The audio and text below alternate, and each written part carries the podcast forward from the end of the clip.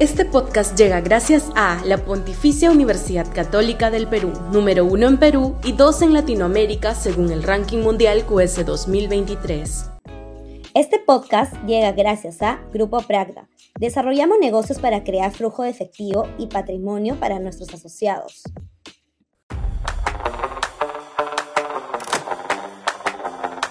Bajo ataque de las mafias económicas. El ataque de una banda de delincuentes a la mina La Poderosa en La Libertad, causando la muerte de nueve trabajadores, el mismo que según las pesquisas iniciales habría sido digitado por la minería ilegal que opera en la zona, pone una vez más de relieve la urgencia de combatir las mafias económicas que actúan impunemente en el país y que han logrado escalar no solo su campo de acción delictivo, sino infiltrar prácticamente a todo el Estado peruano y sus instituciones poniéndolas a su servicio.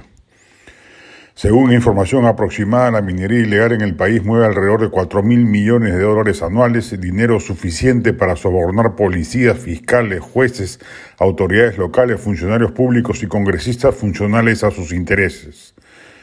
Si a ello le sumamos las economías delictivas del narcotráfico, la trata de personas, el contrabando, la explotación ilegal de madera y otras, entenderemos que estamos enfrentando un poder inmenso con un Estado famélico, incapaz de actuar a la altura del tremendo desafío de derrotar este proceder criminal que hace tiempo ha decidido atacar la economía formal porque con ella viene el Estado y todo lo que le espanta.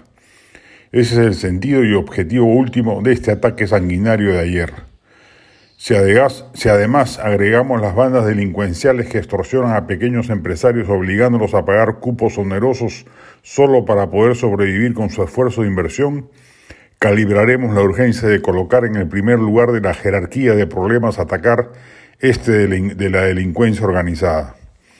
Al respecto, este gobierno y el vigente Congreso han abdicado de sus tareas primordiales.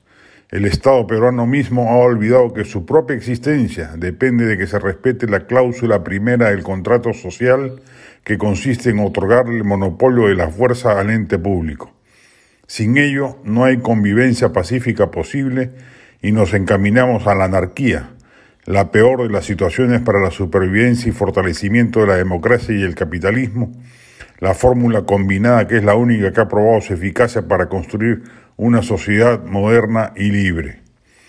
A los candidatos a ocupar el poder en las próximas elecciones hay que anteponerles la exigencia de que presenten un plan serio y estudiado para resolver este problema el mismo que amenaza con llevarse de encuentro la democracia peruana.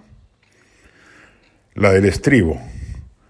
A ver Cisnes, con Mirela Carbone y Rafael Acuño, bajo la dirección de Alberto Isola. Como reza la reseña oficial, se trata de una historia de pasión, música y redención. Espectáculo de teatro, teatro-danza a partir de fragmentos de Savannah Bay de Marguerite Duras, Sonata de Otoño de Ingmar Bergman y El lago de los cisnes de Tchaikovsky. Va en el Centro Cultural de la PUC solo hasta el propio domingo 10 de diciembre, entradas en Joinas y en la web del propio Centro Cultural de la PUC.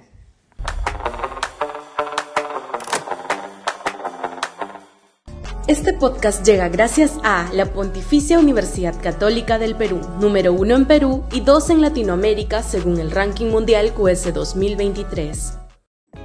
Este podcast llega gracias a Grupo Pragda. Desarrollamos negocios para crear flujo de efectivo y patrimonio para nuestros asociados.